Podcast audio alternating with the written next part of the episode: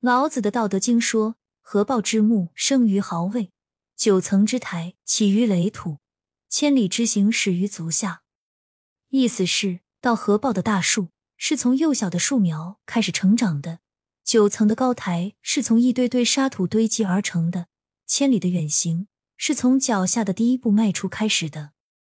而现实生活中，很多人都不重视做细小的事情，总是认为小事不值得去做。其实，当下这一秒钟的努力也许微不足道，但正是有无数个这样的一秒钟，构成每一分钟、每一小时，甚至整个人生。王阳明说：“今日良知见在如此，只随今日所知扩充到底；明日良知又有开悟，便从明日所知扩充到底。如此方是精一功夫。”王阳明告诫人们，修身养性也应该循序渐进。以每个人的天赋与领悟的能力不同，去做到尽力而为，探索心灵的奥秘。以今天理解领悟的程度，只要去把它贯彻到底就可以了。